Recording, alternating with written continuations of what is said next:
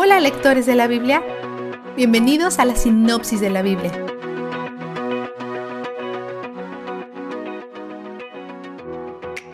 Hoy vemos que Dios le da a Moisés señales que puede usar para demostrar quién es en Egipto, pero Moisés da más excusas y refutaciones.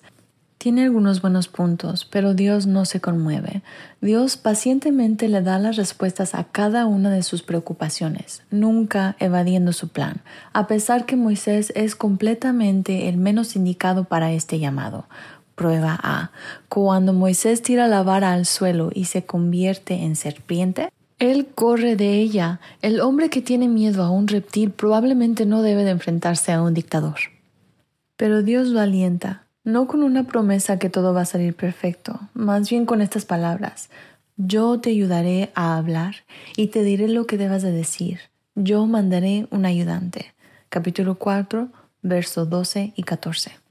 Moisés duda de sí mismo, pero Dios le recuerda con quién está hablando. Cuestionando el llamado de Dios es un insulto al Dios que lo creó.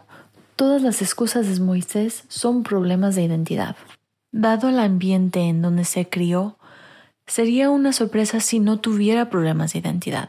Hasta este punto no parece que conoce o cree en Dios, lo que significa que tampoco puede saber quién es Él mismo. Dios se enoja con su excusa final, porque su duda es una ofensa a la sabiduría de Dios al hacerle el llamado. Sus temores e inseguridades son un ataque al carácter de Dios, pero Dios no se apoya en esta ofensa. Él se apoya en la paciencia y compasión.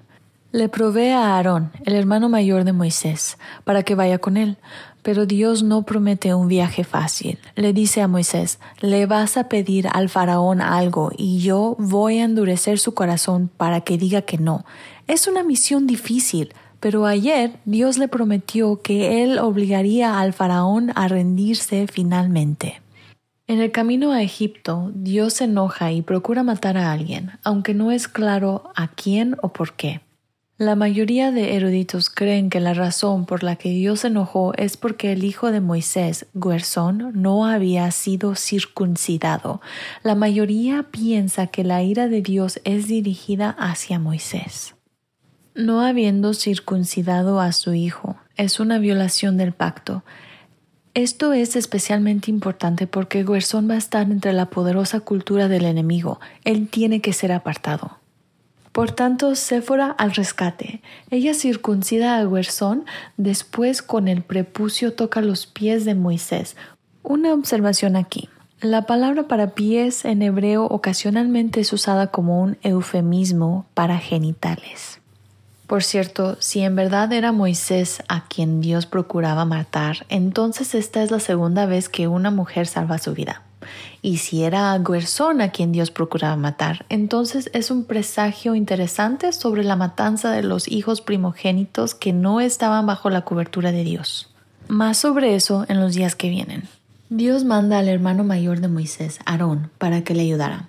En Egipto, Aarón les da un discurso a los israelitas, Moisés les demuestra las señales de Dios y el pueblo está emocionado pero cuando Moisés y Aarón se acercan a Faraón, él niega su solicitud. Entonces vuelven a pedir. Esta vez no solo dice que no, sino que toma medidas más duras hacia los esclavos israelitas, quienes le echan la culpa a Moisés. Moisés obedece el mandato de Dios, pero las cosas empeoran. Dios le dice a Moisés que les recuerde a los israelitas de sus promesas, pero no le creen. El entusiasmo del pueblo fue de corta duración por el aumento de trabajo. La vida es muy difícil para que ellos tengan esperanza. Moisés está conectado a este pueblo. Lo podemos ver en la genealogía después que las escrituras hacen esta conexión. Moisés ya no duda del poder de Dios. Empieza a encontrar confianza y libertad en Dios a pesar de sus deficiencias. Vistazo de Dios. Dios demuestra compasión en su respuesta a un titubeante e inseguro Moisés. Dios conoce su historia, Él conoce su quebrantamiento. Después vemos la compasión de Dios otra vez cuando Moisés regresa a los israelitas por segunda vez, después que su trabajo ha aumentado y la emoción anterior se ha convertido en desesperación. No pueden reunir ningún tipo de fe por sí mismos. La angustia y opresión les ha robado la habilidad de tener esperanza y confianza en las palabras de Dios. Él sabe que no tiene ninguna fuerza para pelear, así que manda a alguien para que pelee por ellos.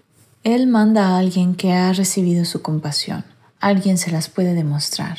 Él manda un conducto de esperanza y libertad a un pueblo sin esperanza y que nunca ha conocido la libertad.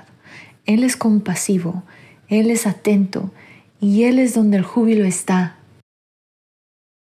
Muchos de ustedes han pedido transcripciones del podcast y adivinan que los tenemos. Si eres una persona que aprende visualmente o te gusta tomar notas mientras haces la sinopsis cada mañana, tenemos dos opciones para ti. Opción A. Puedes unirte a nuestra familia Patreon y te mandamos las transcripciones cada semana al paso del estudio.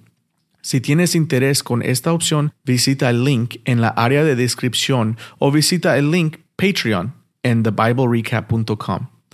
Opción B, tenemos transcripciones por episodio en la tienda de nuestra página web, por solo un dólar cada uno. Por opción B, visita el link en la área de descripción o visita la sección Store en thebiblerecap.com. ¿Has leído la Biblia por un mes? 31 días de estudiar su palabra. ¡Qué bendición! Y qué júbilo, porque Él es donde el júbilo está. La sinopsis de la Biblia es presentada a ustedes gracias a D-Group, estudios bíblicos y de discipulado que se reúnen en iglesias y hogares alrededor del mundo cada semana.